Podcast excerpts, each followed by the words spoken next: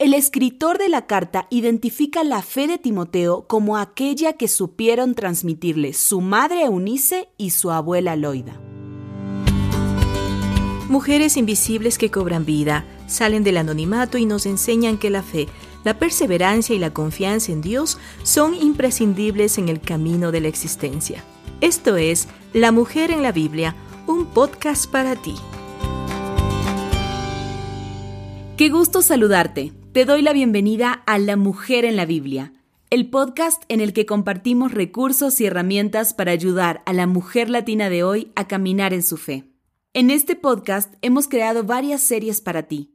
Este episodio es parte de la serie Rostros, en la que hablamos de mujeres presentes en la Biblia que nos desafían y nos recuerdan lo que Dios hizo en sus vidas.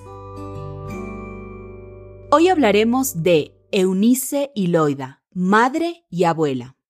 Timoteo es considerado uno de los más sobresalientes colaboradores y compañeros de misión de Pablo. A los escritores bíblicos en general no les interesa registrar los lazos de parentesco de las personas sobresalientes en la historia del Evangelio. Por eso llama la atención que en el caso de Timoteo se da a conocer no solo el nombre de su madre, sino también el de su abuela.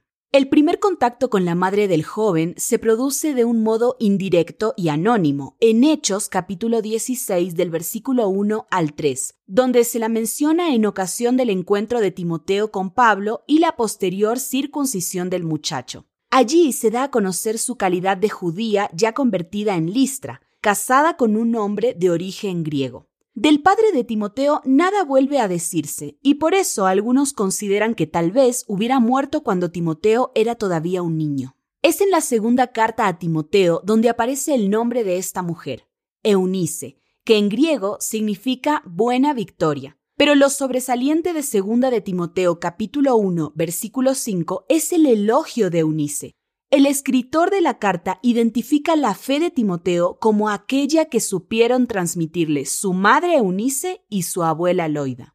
Así visto, madre y abuela se convierten en las primeras maestras y predicadoras del Evangelio en la vida del futuro misionero. Tal vez ellas no misionaron como Priscila, quizás no fueron cabeza de iglesia como Lidia, probablemente no dejaron todo en pos de la predicación del Evangelio como Juana, pero una cosa es segura, desde el espacio de la casa como madre y abuela, hicieron suyo el pasaje de Proverbios 22, 6. Instruye al niño en su camino, y aun cuando fuere viejo, no se apartará de él.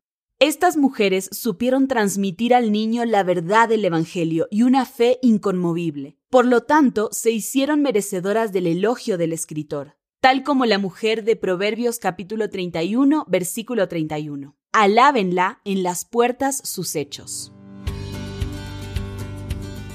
La reflexión que acabas de escuchar la encuentras en La mujer en la Biblia, una nueva Biblia con recursos y herramientas para ayudar a la mujer latina de hoy a caminar en su fe. Tenemos más recursos para ti. Visita nuestro sitio web vivelabiblia.com.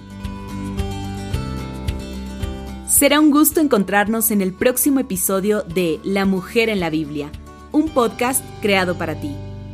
La Mujer en la Biblia es una producción de Sociedades Bíblicas Unidas.